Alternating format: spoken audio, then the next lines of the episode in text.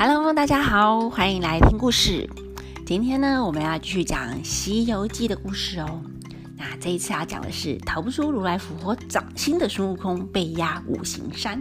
好，上一次啊，我们说到孙悟空被大家压去斩妖台，绑在降妖柱上，拿刀啊，拿斧头砍他，拿枪呢，拿剑刺他，哦，怎么样都伤害不了孙悟空哎。哦，毛起来用火烧他，用雷打他。哎，也都没有用哎。不过我突然想到，那为什么哮天犬可以咬上孙悟空啊？嗯，这是一个谜。那大力鬼王啊，就跟玉皇大帝说：“孙悟空不知道去哪里学了这么厉害的法术，都刀枪不入的，我们要怎么样处理他呢？”玉皇大帝问问大家的意见啦。太上老君就说了：“孙悟空啊，他吃了王母娘娘的蟠桃，还喝了仙酒。”甚至呢，还偷吃我的仙丹。我的仙丹啊，在他肚子里面，所以他才能够刀枪不入，有金刚不坏之身。哎，不如让我把孙悟空带回去，丢进去我的八卦炉里，让我用大火、小火、小火、大火，慢慢的把我的金丹给炼出来，同时顺便把孙悟空给烤焦好了。玉皇大帝呀，就让太上老君把孙悟空给带回去。同时呢，也赏赐了抓到孙悟空有功的二郎神一百朵金花、一百瓶仙酒，还有仙药一百粒等等的一些宝贝，让他带回去跟他的美三好兄弟们分享。那二郎神就回去灌浆口啦。太上老君呢，就押着孙悟空回去他的兜率宫，那他就把孙悟空嘿一推，推进去他的八卦炉里，命令负责炉火的小徒弟，哎，开始把火烧旺一点，我们来烧它。那孙悟空在里面，哎，好烫好烫哦！他就自己找一个比较不烫的角落，哎，把身体这样拱着卷起来躲着。可是热风啊，一直吹来，哇，把他的眼睛啊都熏得红红的。孙悟空的眼睛啊，就变成后来我们说的火眼金睛了。一下子啊，七七四十九天就过去了。有一天呢，太上老君想说，哎，也过了这么久了。金丹应该也练好了吧？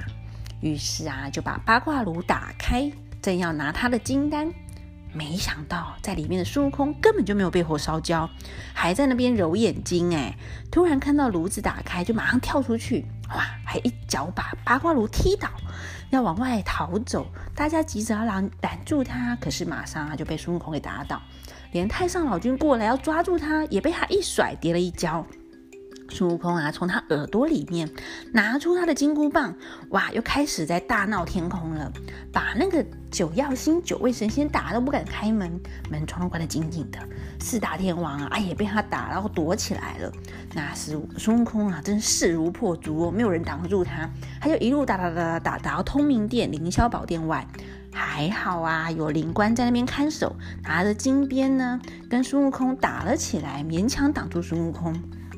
哦，可是只是很勉强啊，所以灵官赶快找救兵，还找了三十六个雷神过来，把孙悟空团团围住，一起攻击他。不过呢，孙悟空也没在怕的，他摇身一变，变成三头六臂。哎，大家还记得三头六臂是学谁吗？嗯，对，就是哪吒。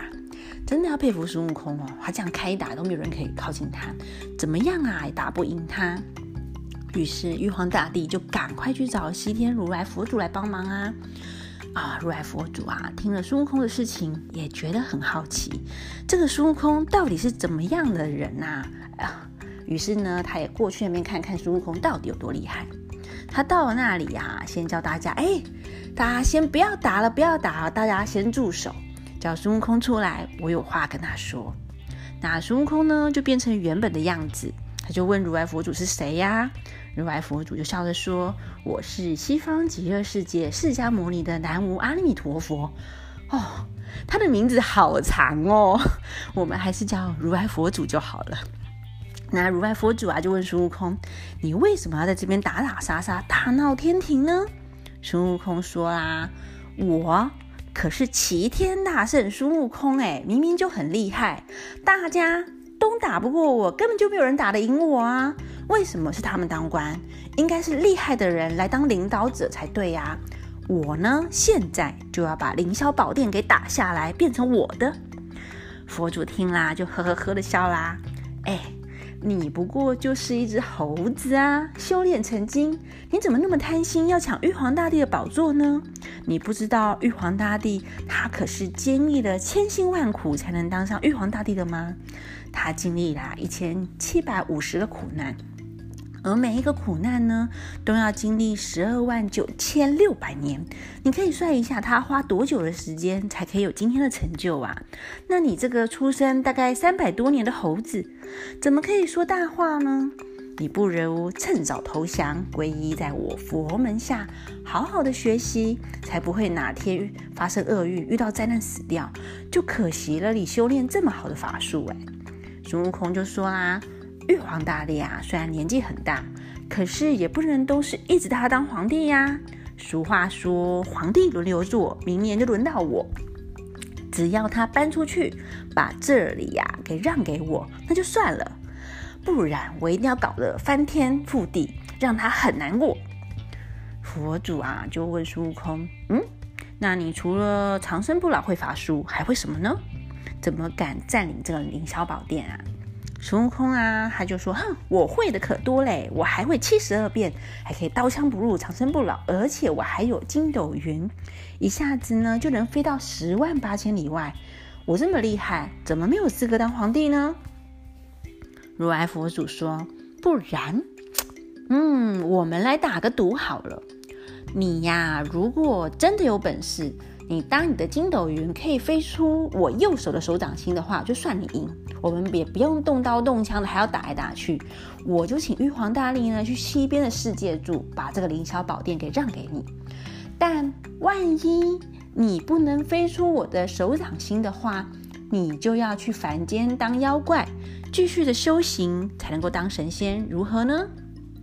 孙悟空听了，觉得，哎，如来佛祖是阿呆吗？我的筋斗云一下子就可以飞到十万八千里，哎，你的手有多大啊？你就算长得比较高、比较大好了，你的手顶多也才一尺吧，三十公分左右，我怎么可能跳不出去呢？就问如来佛祖说：“嗯，你说话算话吗？我赢的话，就真的要把凌霄宝殿让给我哦。”如来佛祖就说啦：“当然说话算话啊！”于是呢，就伸出他的右手，打开他的手掌心，哦，就大概一个荷叶的大小。孙悟空啊，就跃跃欲试。他收了他的金箍棒，哎，就咚，跳到如来佛祖的手掌心啊，就大叫说：“哎，我要出发喽！”那就跳上他的筋斗云，咻，就飞得不见人影了。佛祖啊，就在那边看着他。孙悟空呢，就像是飞出去的炮弹一样，一直往前，一直往前，一直往前。不知道飞了多久多久，前面啊，远远的看到有五根长长红色的通天柱柱子。从云里冒出来，就好像是五座大山一样。孙悟空想了：哇，我飞了这么久，哦，也飞了很远很远了吧？这里应该就是世界的尽头了。那我可以回去跟如来佛祖说他输喽。可是想说，哎，口说无凭，我们要有证据啊。于是呢，他就想在这边做个记号。哎，就一变变出一支毛笔，他就写啊：齐天大圣到此一游。在这个那个山上面这样写字，哎，不过这边要提醒一下大家哦，我们要有公德心哦，千万不要跟孙悟空一样乱在风景区这边写什么“到此一游”，这个呢是猴子的行为，千万不要学哦。那孙悟空写完字啊，就突然觉得，哎，嗯，有一点点尿急，想尿尿，他就在第一根的柱子啊，哎，随地的偷尿尿哦，哎，不过这个千万。小朋友也不要学哦。我们呢，厕所很多，捷运有厕所，便利商店也可以借厕所，餐厅或者很多卖场也都有厕所。在台湾啊，上厕所超级方便的，而且全部都免费，完全出去不用担心尿急找不到厕所，所以千万不要随地乱尿尿，好。那总之，孙悟空尿尿完之后呢，他就搭了筋斗云啊，回去找如来佛祖了。那回去之后啊，就很得意呀，说啊，我回来了，你可以叫玉皇大帝呢，把凌霄宝殿让给我了。那如来佛祖现在哦，就不是笑笑的喽，他刚刚还笑笑的嘛，他现在就骂孙悟空啊，哎，你这个尿尿猴子啊，你才没有离开我的手掌心嘞。孙悟空说。你才不知道啦！我刚刚一路一直飞飞飞飞到天的尽头，哎，看见五根啊通天的红柱，就像大山一样。我在那边做记号，还写了到此一游，哎，不然你敢跟我去看看吗？佛祖就说啦：“，man 不用去，你低头看看我的手指。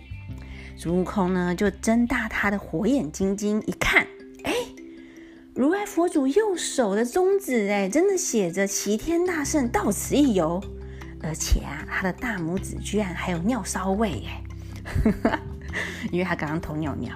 那孙悟空大吃一惊，怎么会有这种事啊？我不相信啦！我再去看一下啊。就过来说完，就急着要跳出去如来佛祖的掌心啊。结果如来佛祖呢，他就哎方。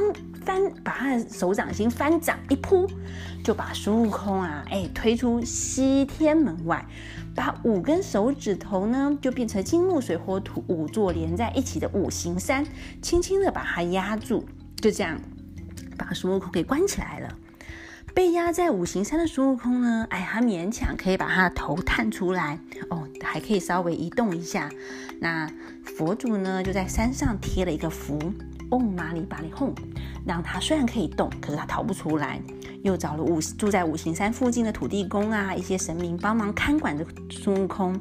那肚子饿的时候，可以给他一些东西吃。将来啊，等他受的处罚结束之后呢，有一天会有人来救他的。可是到底要等多久呢？到底要等多久才会有人来救孙悟空啊？而且最后会是谁来救他呢？嗯。欲知后事如何，我们且听下回分解。我们就下回分解喽，拜拜。